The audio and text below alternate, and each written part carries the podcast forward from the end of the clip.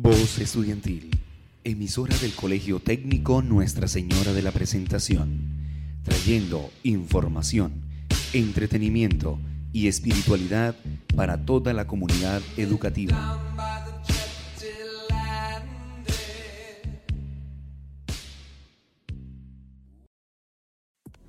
Buenos días, oyentes de la emisora Voces Estudiantiles. Están escuchando el programa de jóvenes ambientalistas, el cual lo conforman Tania Ardila, Luz Torres, Dana Carvajal y quien les habla, Saray Ruiz.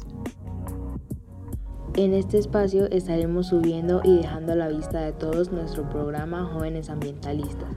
Esperamos su apoyo a nuestro programa y que se conecten para recibir información sobre nuestro amado medio ambiente. Sintonicen los martes a las 9 de la mañana. Los esperamos. Hoy les vamos a hablar sobre la contaminación del suelo. La contaminación del suelo es una degradación de la calidad del suelo asociada a la presencia de sustancias químicas. Se define como el aumento en la concentración de compuestos químicos. Provoca cambios perjudiciales y reduce su empleo potencial, tanto por parte de la actividad humana como por la naturaleza. Las consecuencias de la contaminación del suelo pueden ser daños a la salud, peores cultivos, cambio climático, contaminación del agua y el aire, desplazamientos de población, desaparición de especies, desertificación e impacto en la economía. Unas pautas para evitar la contaminación del suelo serían no reutilizar los bidones y contenedores para productos diferentes y una limpieza previa, limpiar y recoger inmediatamente cualquier fuga, disponer de instrucciones por escrito sobre las operaciones de almacenamiento y trabase de líquidos, disponer de redes de control de vapores presentes en el suelo, disponer de un procedimiento de actuaciones frente a fugas y vertidos y la protección de los tanques y los depósitos cubiertos de retención. Vamos a hablar sobre fracking. Es una técnica que parte de la perforación de un pozo vertical hasta alcanzar la formación que contiene gas o petróleo.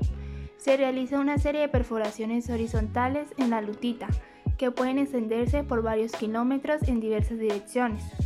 Esto parte a través de pozos horizontales en donde se fractura la roca con la inyección de una mezcla de agua, arena y sustancias químicas a elevada presión que fuerza el flujo y salida de los hidrocarburos de los poros de este.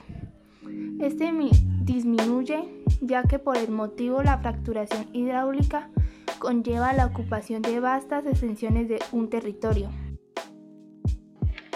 Al analizar el tema de la contaminación de suelos, llegamos a la conclusión que el hombre es uno de los principales causantes de la contaminación del suelo, ya que propicia los desastres ocurridos en la tierra por tirar basuras en lugares públicos, al usar sustancias tóxicas como son los insecticidas, plaguicidas y los herbicidas para el uso de la agricultura.